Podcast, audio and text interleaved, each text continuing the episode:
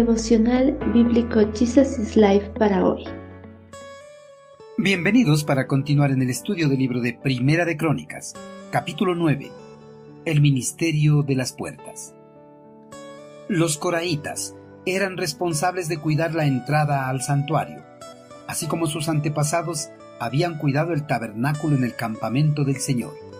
Los porteros eran funcionarios de confianza, porque eran responsables de las habitaciones y de los tesoros de la casa de Dios.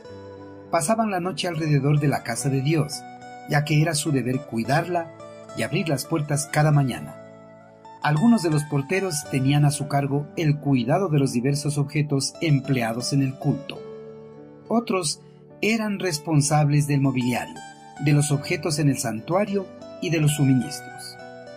El Señor, tras liberar al pueblo hebreo de la esclavitud en Egipto, de entre las doce tribus de Israel, escogió a la tribu de Leví, para que sea siervo entre su pueblo y sirviera en el tabernáculo. En el pasado, la tribu de Leví fue la única tribu privilegiada para servir a Dios.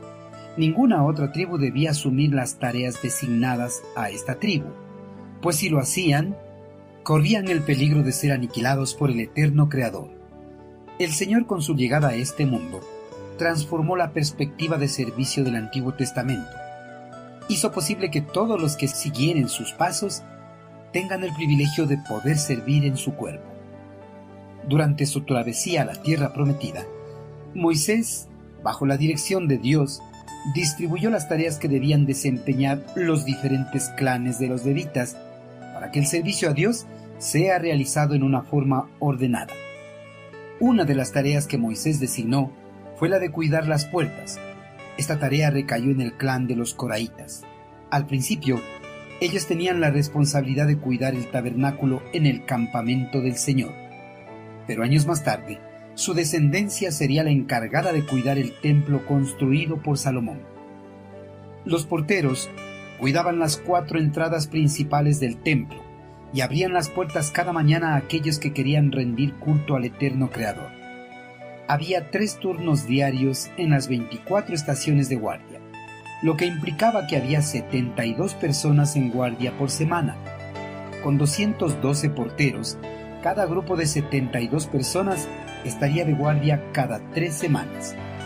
Cuando no estaban de guardia, las personas regresaban a su familia. Cuatro guardias a tiempo completo supervisaban a todos los demás.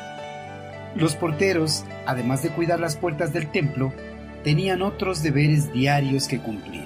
Para que el templo funcionara correctamente, limpiaban, preparaban las ofrendas para el sacrificio, administraban las ofrendas que se llevaban al templo, cuidaban de los utensilios utilizados en los sacrificios, el mobiliario, los objetos en el santuario y de los suministros. Queridos hermanos, en el cuerpo de Cristo existen diversas áreas de servicio. Cada una de estas áreas desempeña un papel importante para el normal desarrollo y el crecimiento de las congregaciones cristianas.